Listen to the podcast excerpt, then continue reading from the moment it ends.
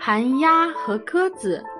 寒鸦发现鸽棚里住着一群不愁吃喝的白鸽，便将自己的羽毛涂成白色，悄悄地混入鸽群，分享着白鸽无忧无虑的生活。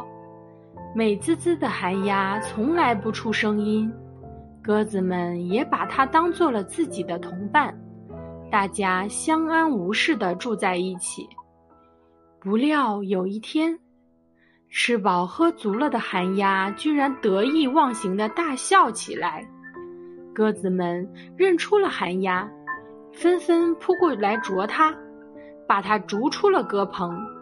寒鸦只好回去找自己原来的伙伴，可是伙伴们早已认不出它了，他们驱赶它，不让它靠近食物。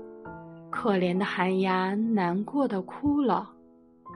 为了得到属于别人的东西，而失去自己拥有的一切，是十分愚蠢的。